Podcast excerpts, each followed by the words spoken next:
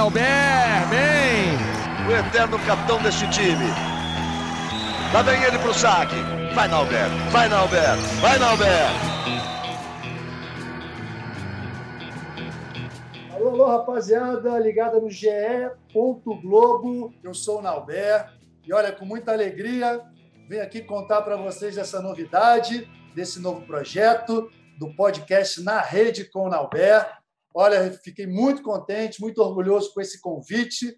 É uma grande oportunidade né, para as pessoas me conhecerem um pouco melhor, conhecerem melhor um pouco o mundo do voleibol de uma forma diferente, de uma forma mais descontraída. Acho que o grande intuito aqui é fazer com que o voleibol seja grande, grande estrela, mas com entrevistas, com resenha, com convidados, com notícias, enfim, de uma forma bem dinâmica com a minha cara. E fica o um agradecimento especial ao Rafael Barros, que me convidou, e estarei é, junto com a Érica Hideshima nessa empreitada, produtora, Bruno Palamin, todo mundo firme e forte nesse podcast. E tenho certeza que vocês vão gostar. Espero que todo mundo abrace essa ideia. E olha, não poderia começar com uma pessoa melhor, né? Quando a gente pensou assim, caramba, quem vai fazer o primeiro episódio para apresentar? E eu falei, cara, eu tenho ao lado aqui, como comentarista, um cara que, além de ser um grande colega atualmente, é um cara que me conhece desde criança, praticamente. Um cara que foi meu técnico, eu vou contar essa historinha rapidinho aqui, é, mas é um grande amigo. Eu joguei com o irmão dele, irmão mais novo, uma pessoa queridíssima, nosso saudoso Marcinho, e ele está aqui comigo, aceitou esse convite, e é muito legal ter você comigo aqui, Marquinho, grande Marco Freitas, que barato, hein, Marquinhos? Estamos juntos nessa nova empreitada. Obrigado por você estar aqui comigo. Demais, cara. Pô, fiquei amarradão com esse convite, fiquei emocionado, porque foi uma coisa que partiu de você. Isso, para mim, é o mais importante, porque acho que acima das relações profissionais ficam as relações humanas. Eu brinco sempre que de tudo que a gente já passou nessa vida no esporte, você com as suas glórias olímpicas, eu com os campeonatinhos aqui, outros ali, o que fica realmente são as relações humanas as amizades que a gente faz. Estou junto contigo nessa. Sempre que você precisar, vai ser um prazer. Estou muito honrado de ter sido o primeiro convidado. Vou me considerar dessa forma. Certamente, Marquinhos, acho que é uma grande oportunidade, é um espaço né, para que as pessoas conheçam as nossas histórias. O Marco Freitas ele foi meu técnico lá já no fim da minha carreira no vôlei de praia, fazia dupla com o Franco, ele foi o meu técnico. Ele teve talvez um dos maiores desafios da, carreira como técnico dele, porque ele pegou um cara que já estava todo cheio de lesão, que não conseguia fazer três, quatro treinos seguidos. Ele, todo, com essa habilidade, com esse jeito de ser dele, conseguiu levar, levar. Uh, os resultados ficaram dentro do esperado, mas o que conta foi a nossa relação. Eu encerrei a carreira com o Marquinhos como meu técnico. E lá atrás, Marquinhos, eu acho super importante a gente contar essa história lá de trás. É. Quando eu tinha 16 anos, estava começando a minha carreira ainda, não sabia exatamente se eu ia ser um profissional ou que posição eu ia jogar. É, um cara teve a ousadia né, de me convocar para a seleção juvenil e como levantador, acredita, eu era atacante e o cara botou na cabeça, não, esse moleque aqui, ele vai ser o levantador da seleção juvenil carioca, eu não tinha nem idade para ser juvenil, ele já me convocou. E esse técnico se chama Marco Freitas, ele está aqui. E, Marquinhos, se não fosse o plano Collor, de repente eu teria seguido essa carreira, hein, Marquinhos? Cara, eu vou dizer uma coisa para vocês: tem dois lados, né? Em primeiro lugar, é... ainda bem que eu não fiz isso, né? ainda bem que o plano Collor, nesse sentido, né, que foi uma grande porcaria, no fundo, pelas questões econômicas envolvidas, mas na prática é, no nosso cantinho ali, no nosso treino, o fato de você não ter jogado fez com que você não insistisse nessa posição de levantador e se tornasse um dos melhores ponteiros da história do voleibol mundial. Mas era um outro contexto, né? A gente naquela época jogava num sistema que a gente chama de 4 em 2 Isso. ou 4 em 2 com infiltração, que o levantador, quando está na rede, ele é atacante. A seleção de Cuba feminina até pouco tempo ainda jogava assim, e naquela época se usava bastante. E a seleção carioca, na época, era muito boa, era campeã, inclusive, é, brasileira, jogando nesse sistema, que era o sistema 4 em 2. Na época, a gente foi campeão brasileiro, se eu não me engano, jogando com o Anjinho, Anjinho Cracaço do voleibol de praia, Anjinho que foi o último corte para as Olimpíadas de Barcelona, pouca gente fala sobre isso, mas foi um cracaço na praia. E o Lupa, então, naquela época tinha o sistema 4 em 2. Então, eu vi no Norberto o craque ele já era no ataque, desde Mirim, ele já era um melhor jogador do Rio, da idade dele, esse fenômeno que a gente já conhece há tanto tempo, mas só que eu vi nele essa possibilidade, né? pela versatilidade dele, ele poderia, naquele momento, naquele contexto, jogar executando essas duas funções de tão craque que ele era, atacando e também levantando. Ah, que barato, cara. Foi, foram bons tempos, acabou que o campeonato não aconteceu, mas eu fiquei com aquela experiência muito positiva marcada. O Marquinhos sempre com essa positividade, com esse astral lá em cima, e muito me orgulho né, tê-lo como colega. E nada melhor do que ter um colega que é muito amigo, que conhece muito bem toda a minha história de vida. Marquinhos, fiquei sabendo aí que os amigos meus me deram a força, estão me dando aquela força nesse início desse projeto, me mandaram uns áudios legais aí. Eu queria escutar, queria escutar junto contigo todos esses áudios que a galera me mandou. Vamos nessa? Agora! Boa tarde, galera. Aqui é o Carlão, passando aqui para desejar muito boa sorte aí para o meu parceiro Nauber, nessa nova empreitada, ele no comando agora do Na Rede com Nauber, o podcast do vôlei, muito assunto de voleibol até o final da Superliga. Tamo junto, parceiro. Fala, Capita, ídolo, tudo bem? Estou passando aqui para desejar boa sorte.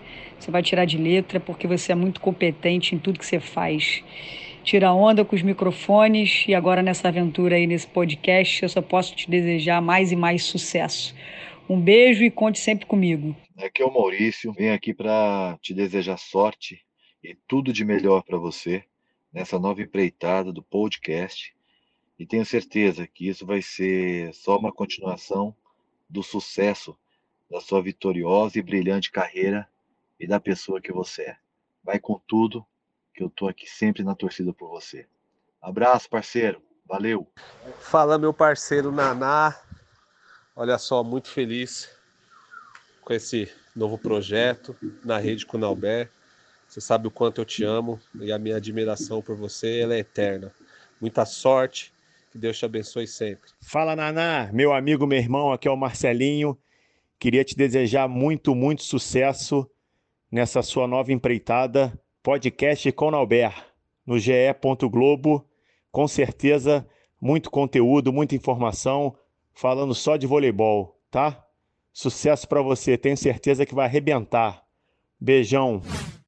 E aí, Marquinhos, olha só, Carlão, Fabi, Escadinha, Celinho e Maurício. Algumas coisas me chamaram a atenção. Primeiro, Carlão, nosso colega aqui também, um cara que pô, eu admiro, eu sempre quis ser o capitão, o capitão da seleção do jeito que o Carlão era. Então, assim, eu e o Carlão dividimos a capitania da seleção durante quase 20 anos. Dividimos, não, né? Assim, é, primeiro ele, depois eu. Praticamente durante 20 anos eu o sucedi nessa função. Não poderia ter tido um capitão melhor para me inspirar. E hoje em dia tenho essa honra de, de tê-lo como parceiro aqui. A Fabi, pô, a Fabi é a maior líbero de todos os tempos, uma craque em todos os sentidos, está com a gente aqui há pouco tempo, mas parece que já está há mil anos, né? impressionante. Parece que já está há mil anos como, como ela está é, tranquila e como ela está é, entrosada com todos nós e com o ambiente da televisão. Agora, algumas coisas me chamaram a atenção no, nos áudios do Escadinha, do Celinho e do Maurício. O Escadinho e o Celinho, dois irmãos que eu tenho no voleibol. O Celinho eu comecei a jogar com ele aos 10 anos de idade. Então, transcendeu, é um amigo da vida que eu tenho. O Escada, um pouco mais recente de seleção, mas também é um, é um irmão que vai ficar para a vida inteira. E os dois né, não conseguem me chamar de outro jeito que não seja o Naná, eles me chamam de Naná. É a intimidade nossa lá de seleção, eu sou o Naná. Então, poderia ser tranquilamente ou na rede com o Nauber ou na rede com o Naná. Mas Naná não, né? Vai na Nauber mesmo, que, que a minha mãe que a minha mãe fica contente, né, não, Marquinhos? E um detalhe, Marquinhos, sabe quem é que, que fez a sugestão desse nome na rede com o Nauber? Minha filha Rafaela. Eu fiquei pensando, eu falei, cara, diz um nome aí que poderia, a gente poderia colocar assim, é, que tem a ver com internet, que tem a ver com voleibol. Ela na hora falou, papai, rede, rede internet e rede de voleibol. Aí eu falei, pronto, está decidido, filha, você decidiu e o podcast vai ser na rede com o Nauber. Olha que legal. E marquei ainda, ainda teve o áudio do Maurício ele com esforço para me chamar de Nauber absurdo. O Maurício que sempre me chamou de Nauber, porque eu era Nauber na seleção. Né? E, e, aí, aos 30 anos, que minha mãe apareceu lá na televisão, E aí falou que era o Nauber e tal. Para mim, eu já, assim, eu já era, eu era o Nauber para a família e o Nauber profissionalmente. Era o nome artístico Nauber e o nome da família Nauber. Mas a minha mãe mudou essa história toda. Mas o Maurício nunca me chamou de Nauber, sempre foi Nauber. Mas ele no, pode, ali no áudiozinho falou Nauber, meio, meio desconcertado assim, mas acabou dando tudo certo. Pô, meu agradecimento. Grandes figuras, não poderia ter áudios melhores agora, né, Marquinhos? É tipo uma seleção mundial de vôlei de áudio que arrumaram para você. Sensacional. Deixa eu fazer dois comentários importantes. Primeiro, em relação a Rafa, o DNA é bom, né? O DNA é muito bom. A menina nasceu com essa perspicácia que lhe é peculiar e a sua senhora também, né? Portanto, isso aí para mim não é surpresa. E você sabe que esse assunto de pai e filha me quebra, né? Não vamos nem nos aprofundar nesse sentido, senão começa a me emocionar aqui, ainda mais nesse momento de estreia, de tanta gente legal participando, te homenageando, te prestigiando. É, meu amigo, você está colhendo aí tudo que você vem plantando ao longo da sua vida. Eu me lembrei de um detalhe em relação a esse Nauber e Alberto, eu acho que eu aprendi a te chamar corretamente com o Márcio, teu irmão. Se eu não conseguir com você, com o seu irmão, eu consegui para o Campeonato Brasileiro jogando em 4 em 2 com ele, levantando e atacando. É verdade, cara, é verdade. o Marquinhos, então, não estava nem me lembrando disso. O Marquinhos conhece a família, só não foi técnico da minha irmã. Mas quem sabe, né? Master, de repente, daqui a pouco a gente dá um jeito disso aí. É, muito bom, muito bom. Marquinhos, é o seguinte, vamos falar, lógico que a resenha é sempre boa aqui, e vai ser a cara do podcast, mas a gente vai falar de voleibol, muito voleibol, muita notícia, e está na hora da gente falar da Superliga feminina e masculina.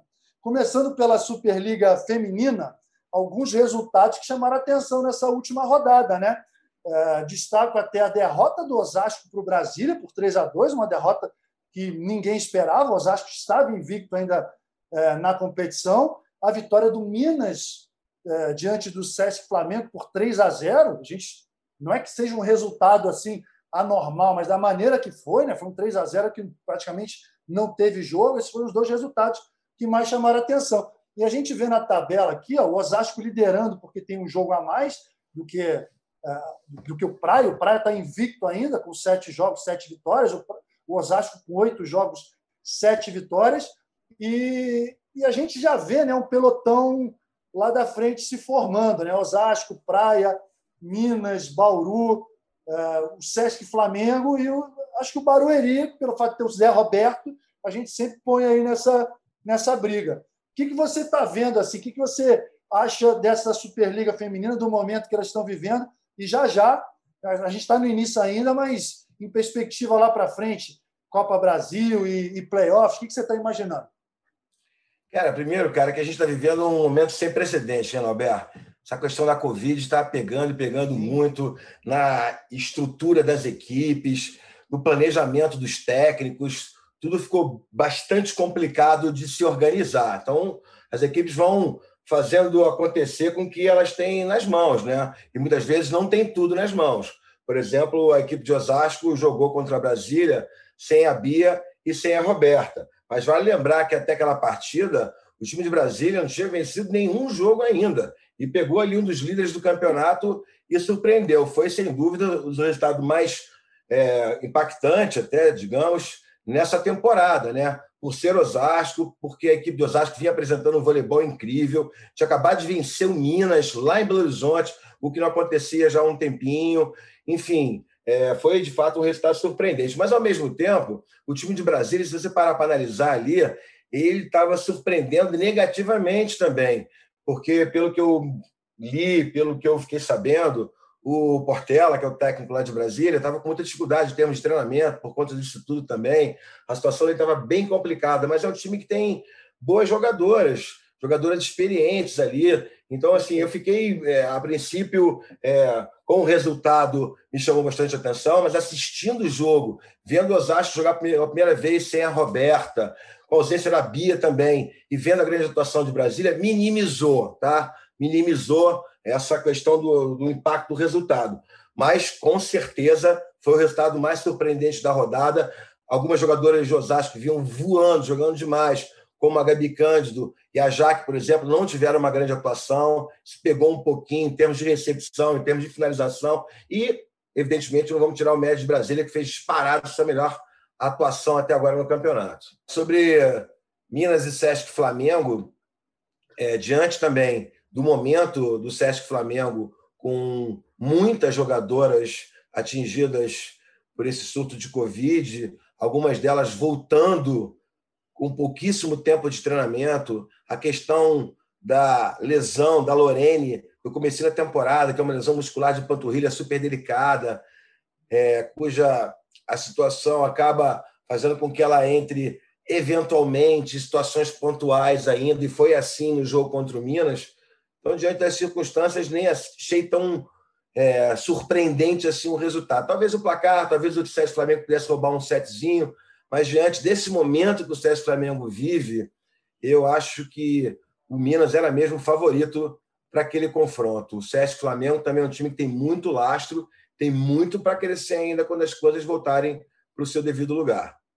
Perfeito, perfeito. Agora, para a próxima rodada, e a gente está fazendo essa primeira gravação do, do podcast numa terça-feira, na próxima rodada a gente vai ter um jogaço, né? Osasco e Praia, é, o Praia invicto ainda, o Osasco ainda líder da competição por ter um jogo a mais do que o Praia e clássico, né? Do jeito que do jeito que a gente gosta. Esse Praia está te surpreendendo esse início tão forte do Praia? Acho que elas estão pegando um pouquinho ainda daquela daquele embalo da confiança que o, Super Vôlei deu, né, o título do Super Vôlei, o título da Supercopa, e elas estão numa, num embalo impressionante. Mas a gente, diante desse cenário pouco turbulento por causa da Covid e também por estar muito cedo, a primeira pergunta que a gente se faz é a seguinte: e aí, será que vai aguentar esse ritmo até o fim? Como é que está sendo esse planejamento do Paulo Coco?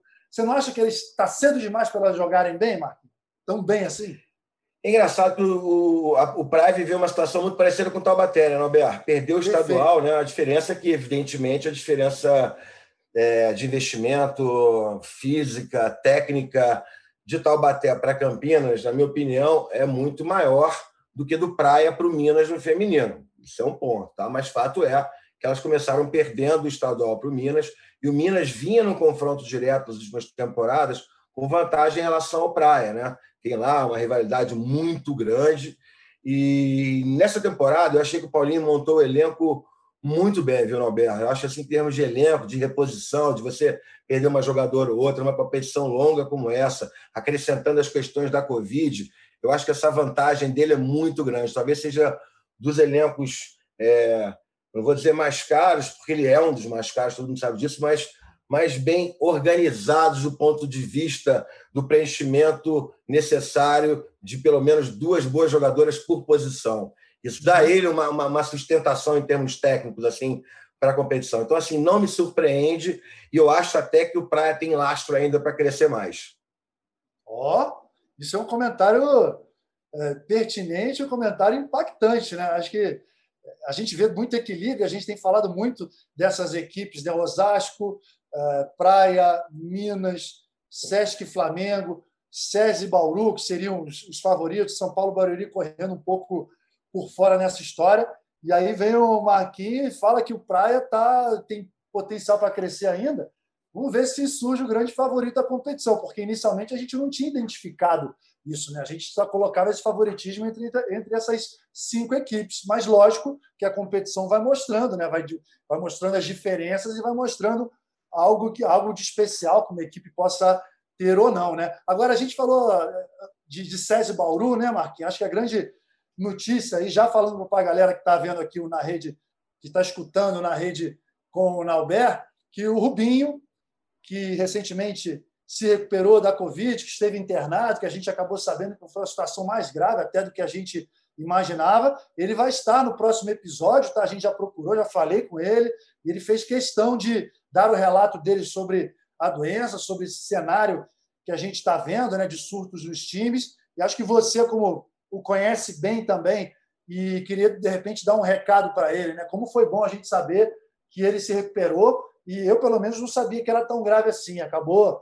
se recuperando diante de um cenário que cenário difícil. Ele falou, ele citou numa entrevista, né, que ele ficou na corda bamba. Então, em breve teremos Rubinho aqui para falar com a gente. É, aí é uma figura queridíssima, né? Foi um susto para todos nós aqui, né? É, minha mulher, que é bem próxima dele também, da mulher dele, a gente estava mais ou menos acompanhando que ele tinha é, que estava com, com, com, com Covid, assim como a maioria da equipe do SESI Bauru, mas uma semana depois, ou dez dias depois, a Mari veio correndo, a minha mulher, me mostrou o Instagram da, da Bela, da filha dele, é, com aquela cena né, que ficou já conhecida de todos nós, com aquele aplauso da equipe médica que o tratou tão bem, segundo as suas próprias palavras. Foi um baita susto, viu, cara? Foi um baita susto. Mas ele está em casa, está repousando. Nesse primeiro momento, ele não vai atuar ali. A gente vai aguardar mais uns dias para que ele esteja pleno. Mas foi um susto, uma mensagem realmente que fica para todos nós ainda mais, Janober, de estar tá com cuidado absoluto. A gente não cansa de pregar, de pedir para continuar com distanciamento, para usar máscara em qualquer lugar, só quando não tiver jeito mesmo e tiver de fato distante das pessoas, a higiene com as mãos, enfim, aquele papo de sempre, porque a gente tem que ligar o alerta novamente, cara.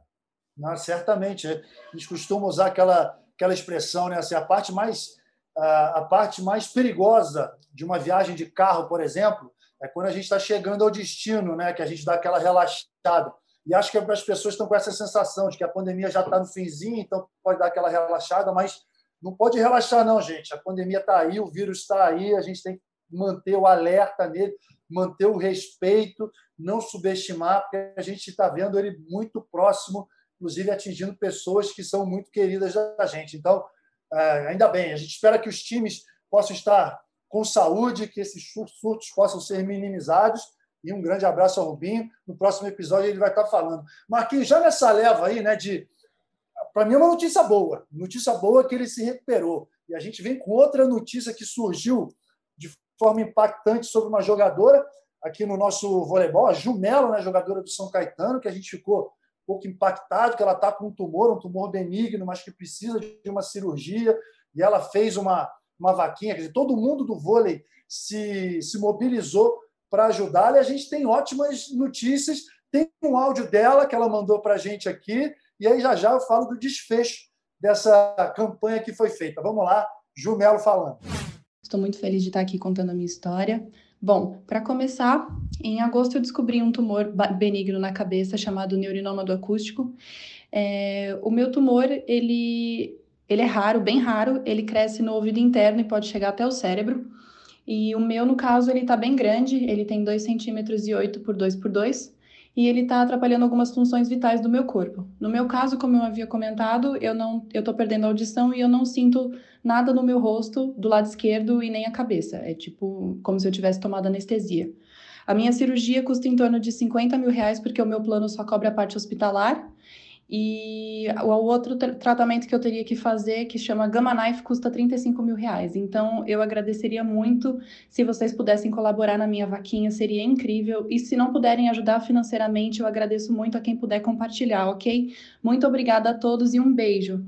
É isso aí, Jumelo. Pô, que, que legal, né? Obrigado por participar. A gente se empenhou para que as pessoas soubessem dessa notícia. Olha, a vaquinha que foi feita.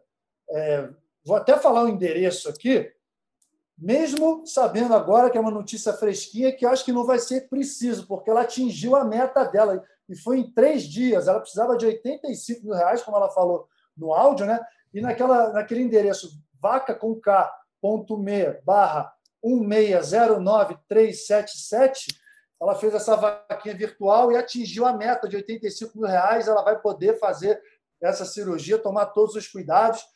E, pô, obrigado, mundo do voleibol, né, por toda a solidariedade. A gente viu todos os times, todos os atletas, todo mundo se empenhando para ajudá-la é, no que fosse necessário. E essa ajuda veio tão rápido que eu acho que agora é só ela, ela pode, entre aspas, relaxar e cuidar de todos os procedimentos para a cirurgia. Que boa notícia, né, Marco? Ah, bom demais, né, cara? Foi emocionante, né? Lendo o que se passava com ela, fiquei sabendo da sua movimentação, da Jaque, tocaram o barulho, né, a bagunça na internet para canalizar essa energia boa, para agitar essa grana, para que ela possa fazer a cirurgia e ficar realmente de boa, perfeita, ótima e seguir a carreira dela, que ela vai ser muito longa, se Deus quiser. Show de bola. Marquinhos, olha só, Superliga masculina. A gente já está vendo um pelotão da frente ali, aquilo que a gente tinha imaginado, né? Que Taubaté, Cruzeiro Campinas e Minas iriam disparar. E Taubaté invicto ainda, 10 jogos, 10 vitórias. O Cruzeiro com 10 jogos, 9 vitórias uma derrota. O Campinas, 8 vitórias, 2 derrotas. Minas também com 8 vitórias e 2 derrotas, que está fazendo a diferença de um ponto entre esses dois times. A, questão do 3 a 2 né? O, Campinas venceu dois jogos, venceu um jogo por 3 a 2 acabou ganhando dois pontos somente nesse jogo. E aí a gente já vê um pelotão secundário, né, liderado pelo Itapetininga, com 13 pontos, já uma distância grande, com quatro vitórias e cinco derrotas. O que, que você está achando dessa Superliga Masculina? Não está não tá, assim, é, surpre... não está surpreendente. Né? A gente imaginava justamente esses quatro times disparando, mas acho que vejo uma grande motivação e uma grande briga nesse segundo pelotão é, liderado por Itapetininga, para ver quem que vai chegar nos playoffs para jogar contra esses quatro. Acho que grande, o grande lance da Superliga Masculina no momento é esse, não é, não, Marcos? Com certeza. É, você tem dois campeonatos, né, cara? Você tem os campeonatos divididos da seguinte forma: o primeiro pelotão, né, que vai aí do primeiro ao quarto, uh, vai de Taubaté até Campinas, e depois você tem um pelotão, cara, que assim se não acontecer nenhuma surpresa, a gente sabe a capacidade do Marcos Pacheco, do grande técnico que ele é, mas a gente também sabe das dificuldades absurdas que ele teve para montar esse time do vôlei Ribeirão. Não sei se ele vai ter tempo, ainda mais com a Covid, com essa situação toda, de mudar essa história, por mais capacidade que ele tenha. Então, até o 11 primeiro, do quinto ao 11 primeiro, é a segunda competição. E vai ser super interessante, porque a gente falou bastante sobre isso também, naqueles nossos papos pré-Superliga, Norberto, sobre essa oportunidade de revelar novos jogadores diante dessa circunstância particular desse campeonato.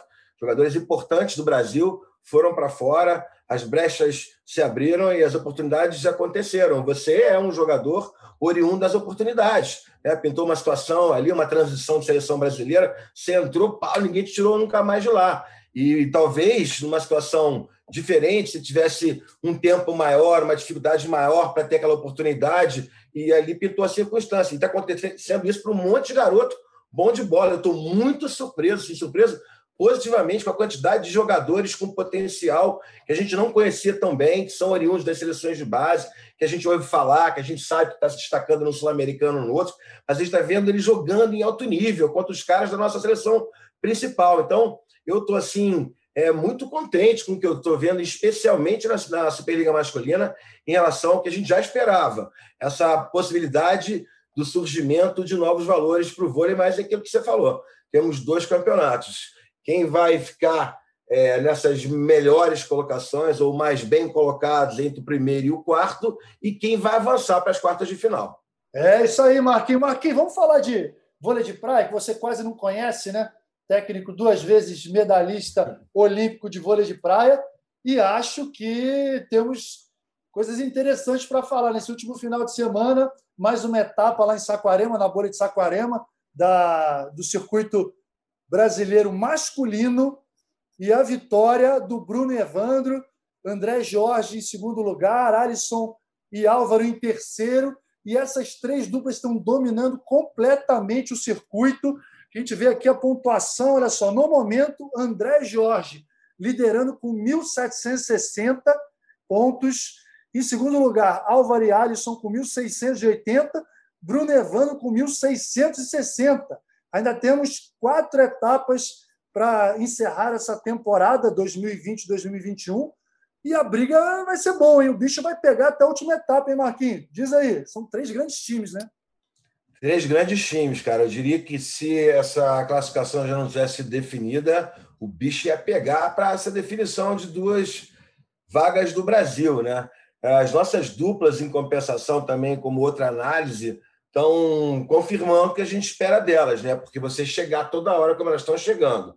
Você conhece muito bem também o nosso campeonato brasileiro de voleibol de praia. Você se manter ali entre os três é difícil, amigo tem que jogar muito voleibol. Então, essa é a notícia boa, que as nossas duplas olímpicas estão chegando o tempo inteiro também, ganhando etapas, batendo na trave com o segundo, com o terceiro, mas estão sempre ali entre as três melhores. E essa dupla do André e do George é uma dupla espetacular, né? O André foi campeão mundial, campeão do circuito mundial, com aquela dupla que pintou como aquela que seria a dupla olímpica do Brasil, né? O Evandro com o André. Você imagina dois caras de dois metros revolucionando ali a maneira de jogar, mas depois, por circunstâncias de momento, por opção dos atletas, eles trocaram e buscaram outras coisas. Mas acho que a boa notícia é essa, viu, Alberto? Que as nossas duplas olímpicas estão super bem, dominando ali, chegando sempre entre as três primeiras colocadas do Campeonato Brasileiro. É, e como é ingrato nesse cenário do voleibol de praia brasileiro, porque muitas vezes a gente vê essas três duplas que estão lutando pelo título, as três poderiam ir para a Olimpíada e ganhar uma medalha de ouro, né? mas somente duas delas podem, pela questão das cotas por país. E aí eu digo mais, uma situação ainda mais, mais desagradável ainda, mais complicada, que é a questão do, do, do circuito mundial, que, ok, três duplas podem jogar os, os torneios, né? no men draw, né? no, mas ainda tem o country cota, ainda tem o qualifying, ah, lembrando da época que eu joguei, nossa senhora, eu tinha que jogar contra é, no qualify, no country cota, contra algumas das melhores grupos do mundo antes de chegar no torneio principal. Que dureza que é ser brasileiro no vôlei de praia, né, Marquinhos? Exatamente, né? Que é um paradoxo, né? Ao invés de você é, colher frutos com sucesso, com trabalho bem feito, você acaba criando uma série de dificuldades para chegar no circuito mundial justamente por ser brasileiro. Né? Você pega, por exemplo, um campeonato de tênis, você vê, às vezes, na época que os espanhóis dominavam, vários espanhóis, teve uma época dos argentinos, eram vários argentinos, enfim. O benefício, para mim, dos grandes campeonatos, dos grandes torneios, deveria ser sempre esse, né? A quem acompanha, a quem prestigia. Chegar lá e encontrar os melhores jogadores do mundo, não aqueles estabelecidos por cotas políticas, etc. e tal, aquele papo que a gente sabe, né, Roberto? Que é sempre muito complicado quando a gente fala em política no esporte, em especial no nosso, que tem muita luz e muito olho em cima também. Pô, falou, falou, falou e disse, Marquinhos. Meu caro amigo Marquinhos, olha só, nós criamos um quadrinho aqui na, no podcast que é o, é Pergunte ao Capitão. E, na realidade, assim, é só o nome do quadro, porque eu terei sempre convidados entrevistados e eles vão responder as perguntas junto comigo. É a, é a oportunidade, é o espaço que a galera da internet, que os nossos telespectadores do Sport TV, pessoal do Twitter, Instagram, enfim, manda as perguntas e eu filtro, cato algumas interessantes e aí a gente debate aqui. E você me conhece, né, Marquinhos? Eu gosto de, eu gosto de uns debates, eu gosto de uns debates, gosto de botar uma pimentinha e pesquei umas perguntas interessantes para esse nosso primeiro episódio aqui e você vai participar diretamente dele. A primeira pergunta é da Ingrid Mendes. Não tem nada de polêmico, não, mas foi algo que você já falou aqui que a gente pode retornar e falar. Assim, em relação às, revelações, ela está perguntando quais são as revelações da Superliga masculina e feminina, se tem alguém que está chamando tanta atenção assim na, na, nesses tanto na masculina quanto na feminina. Quer começar? Vamos lá. Cara, eu acho assim que no feminino é praticamente uma unanimidade, né, cara? A, a Ana Cristina, é, eu acho que é um fenômeno que eu vejo surgir no feminino desde a época da Natália. Eu não gosto dessas comparações, até porque o estilo delas é diferente, enfim. Mas eu acho assim, esse impacto do surgimento de uma grande atleta, eu acho que a gente não tem desde, desde a Natália. É a opinião que eu tenho em relação ao feminino. E no masculino, é bom para a gente falar sobre isso, que você é um especialista dessa posição para a gente falar. Eu estou super encantado com a afirmação de quatro ponteiros do Brasil, cara. E nesse momento super importante, pré-olímpico, algumas análises ainda estão sendo feitas. O grupo não está fechado. Você entrevistou o Renan com o Carlão, eu tive algumas conversas com o Renan sobre isso também. Cara, né, ele vai usar a Liga das Nações para tirar as dúvidas dele e ele vai convocar quem ele achar que está demonstrando o voleibol que ele imagina necessário para a seleção, independentemente do clube e de quem é. Foi o que ele me deixou bem claro. Então, olha só: Honorato no Minas, Rodriguinho no Cruzeiro, João Rafael em Taubaté, e quem é o quarto? Honorato. Vacari, no, Vacari em Campinas. Tá? Tem falado isso nas transmissões bastante. O Vacari até na frente dos demais, porque o Vacari já vem jogando em alto nível, dividindo a responsabilidade, chegando junto na disputa por títulos é, há pelo menos duas temporadas. Acho que assim, ele, ele nesse sentido, imagino que para o olhar do Renan, ele, ele já vem há mais tempo sustentando esse jogo de alto nível. O Rodriguinho sempre teve uma expectativa muito grande é, é, é, do que a gente já via de potencial nele e tal. Depois que ele voltou desse praticamente um ano aí sem jogar, está no melhor momento da carreira dele, está jogando demais, demais, demais. O João também, o João Rafael, que já jogou na Itália, não jogou nas melhores equipes da Itália, mas já jogou na primeira divisão, equipes importantes, já se destacava lá, esteve bem aqui jogando pelo SESC, aí voltou para a Europa num lugar super importante para o estilo de jogo dele, que eu acho que é a França, acho que enriqueceu ainda mais o jogo dele. E o que mais está me chamando a atenção em termos de talento, Norberto, é o Honorato do Minas, cara. É muito craque. É ele está tá, tá me chamando muito a atenção, porque ele traz uma coisa do jogo. Ele nunca foi profissional do voleibol de praia, pelo que eu sei, a gente conhece bem também a modalidade, ele nunca se dedicou ali ao voleibol de praia, mas ele é da Paraíba, né, cara? Onde ali o, o, aquela maresia entra em você, porque ele tem uma coisa assim da habilidade, do recurso técnico, até da maneira como toca na bola, do encaixe dele para definir, o estilo de golpe, que tem muita coisa do voleibol de praia. Então, assim, em termos de talento, de talento, assim, aquela coisa natural do cara, que está mais me impressionando é o voleibol do Norato. Ah, eu assino embaixo tudo que você falou. Uh, eu já tinha, logicamente, né, eu vi essa pergunta e eu pensei justamente isso. Na Superliga Feminina, a grande atenção realmente na Ana Cristina. Você recentemente conversou com o Zé Roberto na né, entrevista tua com, é, juntamente com a Fabi. E o Zé Roberto não quis citar nomes, né, ele é super discreto, mas ele deixou nas entrelinhas, deixou no ar que está de olho e tem que estar de olho, né? O Zé Roberto, para a gente lembrar, em 92 ele levou Marcelo Negrão, que tinha 18 anos. O Brasil foi campeão olímpico com o Marcelo Negrão. Então, se tem uma coisa que, que o Zé não tem medo é de arriscar de colocar alguém jovem. E ela realmente está chamando muita atenção. No masculino, eu pensei exatamente igual. Eu acho que não tem um nome, mas tem vários nomes que estão surgindo e que já estão se credenciando para, se não nessa Olimpíada, no próximo ciclo olímpico. Né? Vai ser um ciclo olímpico mais curto, de três anos somente. O Renan recentemente disse que já gostaria de começar o próximo ciclo olímpico agora, com uma seleção B. Ele não sabe se vai ser possível, mas pelo fato de ser um ciclo olímpico mais curto, já, já alguns jogadores já estão no radar dele. Certamente para Paris 2024 a gente vai ver. E esses quatro nomes que você falou, certamente o Renan está de olho. Eu vi assim alguns centrais que me chamaram a atenção o Pinta do Minas, o Cleidenilson no Cruzeiro, muito fortes. Né? Que, Marquinhos, a gente que é antigo no vôlei, né? anos 80, quando que a gente imaginar que a gente teria centrais e centrais e centrais de 2 metros e 10, 2 metros e 12, todos eles fortes e habilidosos? Isso é uma conquista do vôlei brasileiro. Né? Então, acho assim que, por mais que a gente saiba que é, a nossa base tem perdido em resultados nos últimos tempos, a gente tem material humano para ir adiante e, e, se manter no topo durante muito tempo, né? É, essa circunstância também das categorias de base, elas mudaram bastante em relação ao que era feito anteriormente, né, Norberto?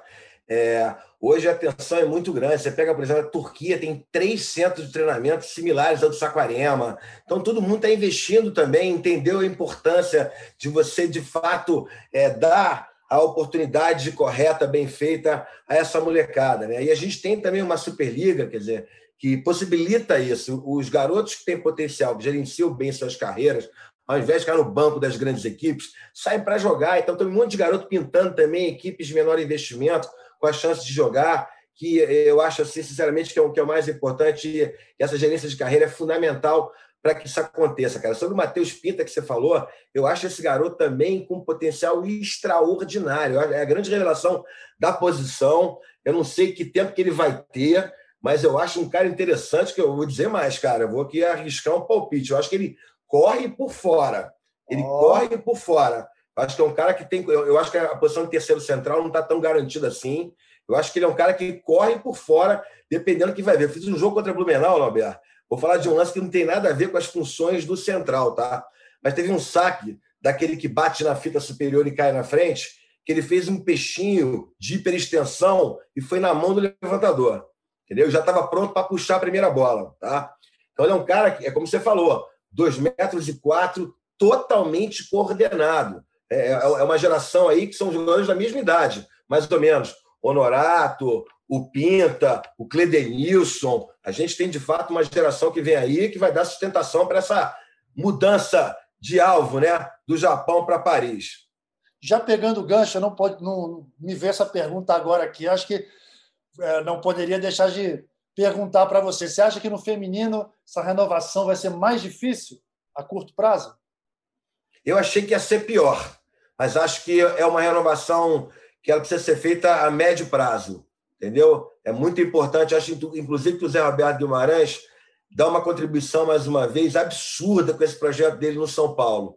É uma questão que eu acho importantíssima. A gente está de olho e botando para jogar essas meninas que têm potencial, sim, mas precisam mostrar, precisam de espaço, precisam de estrutura por trás para que possam se desenvolver. E é sempre bom, quando a gente fala desse projeto do Zé Roberto, não, Alberto, é, a gente tem sempre esse cuidado de usar aí do espaço que a gente tem para divulgar a necessidade que ele tem lá de investimento. O Zé Roberto está, sim, de verdade, não é a história da carochinha, não. Tirando do bolso para manter aquele projeto vivo do São Paulo Barueri.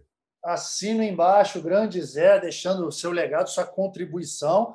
Assim, legado, quando a gente fala legado, a gente já pensa em passado, mas não, Zé Roberto está presente, está atual, ainda a gente espera que ele fique muito tempo ainda uh, no, mundo do vôlei, né, dando a sua contribuição. Marquinhos, tem uma segunda pergunta aqui do Ramon Andrade. Olha que pergunta interessante. Ele, não, Alberto, é, se esses cubanos espalhados pelo mundo que a gente está vendo aí, algum deles estão, alguns deles já estão jogando em outras seleções, o caso do Leal aqui no Brasil, do Leão lá na Polônia, mas a gente sabe muito bem quais são os cubanos espalhados pelo mundo. Se eles estivessem jogando no mesmo time, o Brasil teria chance? Olha a pergunta do cara. O que, você acha, Marquinhos? Não, Bea, a gente fala sobre isso em off, Sempre, né? pelo menos desde o Mundial 2014 é né? Quando aquele timaço de Cuba com a garotada, já tinham perdido um monte de jogadores, entre eles o Antorena, mas outros jogadores importantes já não estavam em Cuba, e eles foram com aquele time, eles eram moleques de 18, 19, 20 anos. Leal, Leon, Simon, Hernandes e Rezuelo fizeram a final contra o Brasil lá. Você lembra? E aí, a partir do Mundial de 2014, a gente começou a viajar nessa história, né? Caramba, Roberto, caramba, Marquinhos, imagina se esses malucos estão jogando junto e tal. Essa pergunta é maravilhosa, de quem conhece o voleibol e enxerga a nossa modalidade de forma abrangente, né? E, para mim, exatamente isso. Se você botar o material cubano espalhado pelo mundo na mão de um grande técnico, ah, amigo, bingo, vai ser difícil. Acho que bingo, acho que é o grande lance. Acho que essa pergunta assim, não pode ser simplesmente pegar os jogadores de um lado não. e do outro. É o trabalho que, que tem que ser feito. Com né? certeza. Né? assim, se pegar todos esses cubanos com o trabalho que os cubanos fazem, que, que, eles, que os cubanos estão fazendo ainda lá, né, que está um pouco retrógrado já, que está um pouco antigo, acho que não vai chegar a lugar nenhum, falta intercâmbio. Mas se pegar esses cubanos aí, pegam uma comissão técnica de qualidade, nossa, ia ser difícil. Mesmo assim, eu acredito no Brasil, por toda a cultura que a gente criou. Ia ser bonito, hein? Ia ser bonito, ia ser yeah. um lindo. E aí, no final, no 18 a 16, ia dar Brasil. A gente achar que ele ia na linha lá, entendeu? Que a sorte vem para o nosso lado. Diz aí, Marquinhos. É isso, é isso. Não, eu acho que a gente criou, de fato, uma representatividade é, que não tem nada igual. Eu acho que, assim, durante tanto tempo, assim, com essa força, com essa camisa é, que intimida os adversários, nem a União Soviética dos anos 70 nem os Estados Unidos dos anos 80, nem a seleção italiana dos anos 90. Se você parar para analisar, ninguém ficou tanto tempo em finais de Mundial e de, e de Jogos Olímpicos como o Brasil. Então, a gente nunca teve tanto tempo de, entre aspas, podemos colocar, que aconteceram algumas pequenas mudanças em algum momento ou outro, mas é uma hegemonia do voleibol masculino, cara, que começa com aquele título mundial, cujo um dos protagonistas foi você em 2002, cara. Dali em diante, até agora, beleza, vimos pratas olímpicas que geram tristeza. Olha o nível que a gente chegou. A gente é vice-campeão olímpico, é vice-campeão mundial. A gente começa a questionar tudo, dizer que está tudo meio que feito da maneira errada. Mas, moral da história, de 2002 para cá, a gente sempre esteve nas finais olímpicas. Quando não ganhou, foi prata. Então, uma hegemonia igual a essa, cara, não tem. Então, acho que esse timaço de Cuba, para ganhar do Brasil, ia ter que arrancar com a unha a medalha de ouro da gente, irmão. Boa, boa, Marquinhos. Marquinhos, para a gente encerrar aqui, a pergunta do Luan Jatobá, acho que é um espaço também para a gente deixar mensagens motivacionais, mensagens positivas para os jovens atletas. Você me conhece e sabe o quanto eu, eu, eu prezo por isso, né? E tendo oportunidade de deixar uma mensagem, e ele justamente fez essa pergunta, né? Qual o conselho que eu daria para, para um jovem atleta? e não, teria, não tem como falar algo diferente do que pô, o Marquinho me conhece desde cedo e sabe o quanto que foi importante ter tido disciplina, ter tido foco. Né? O, jovem atleta ele precisa saber que não vai ter tudo na vida, que durante a adolescência, durante a juventude, vai ter que abrir mão, sim, de muita coisa em prol do voleibol, em prol daquela daquele objetivo maior, que é ser um grande profissional, que é ser um grande atleta. Repetição, repetição, treino, treino. Não existe outro caminho que não seja esse. E se o Marquinhos quiser complementar alguma coisa, acho que ele tem muita coisa a complementar pelo grande técnico que é, grande pessoa que é, mas eu diria isso, né? ter foco, disciplina e saber que o grande mantra do grande atleta é o treinamento. Tudo é feito ali, para entregar na hora do jogo com muita confiança, com muita credibilidade. É por aí, Marquinhos? Com certeza. Eu vou dar dois exemplos aqui é, de um detalhe só que eu vou acrescentar, que eu acho fundamental para o desenvolvimento de um atleta, e isso cada vez mais é importante para mim diante desse mundo plural, de mil ferramentas, de mil possibilidades. Sim. Vou usar o exemplo do Bernardinho e o seu exemplo. Por quê? Foram dois jogadores de seleção brasileira, foram dois jogadores que o talento não caiu no colo, que tiveram que treinar para cacete para chegar no nível que vocês chegaram, e nunca deixaram de estudar. Tá? Então, o conselho que eu dou é: hoje, com as possibilidades que você tem, você pode estudar de maneira online, pode estudar na concentração com o seu time, no intervalo do seu treino. Nunca deixar de estudar, que isso aí não só para a sua vida pós-voleibol, não. Para o próprio voleibol, vai te ajudar muito a absorver, a entender os desafios que você vai ter pela frente. Muito bom. Meu amigo Marquinhos, chegamos ao final do primeiro episódio na Rede com Albert. Obrigado por ter estado comigo aqui. Me deu mais confiança. Ter um grande técnico por perto é sempre melhor. E, além disso, um grande amigo. Obrigadão mesmo. Se quiser deixar sua última mensagem, fique à vontade. E espero você sempre aqui, hein? Sempre que eu. Agora sou eu que te convoco. Você que me convocou lá atrás na seleção, agora sou eu que te convoco. Então, por favor, aceite a convocação, Marquinhos. Valeu, valeu, valeu, meu amigo, valeu, Norberto. Como você disse, conheço você desde moleque, tive muito orgulho da sua ascensão, é, de alguma forma participei da tua vida profissional, à margem, torcendo, vibrando com as suas conquistas, e essa é mais uma delas. É, você, há muitos anos já, vem como comentarista brilhando, levando para as pessoas todo o seu conhecimento, toda a sua sensibilidade, o seu olhar particular de grande atleta que você foi. Então, parabéns, irmão, parabéns. Tenho certeza que essa vai ser mais uma medalha que você vai conquistar. O programa vai ser um sucesso, vai ser uma referência para todos nós amantes do vôlei. Ah, obrigado, Marquinhos. Sempre lembrando que esse não é um podcast meu, é um podcast de voleibol, é de todos nós, né, de todos que fazemos parte do, dos canais Globo. E eu estou aqui só para apresentar, só para distribuir a bola, digamos assim.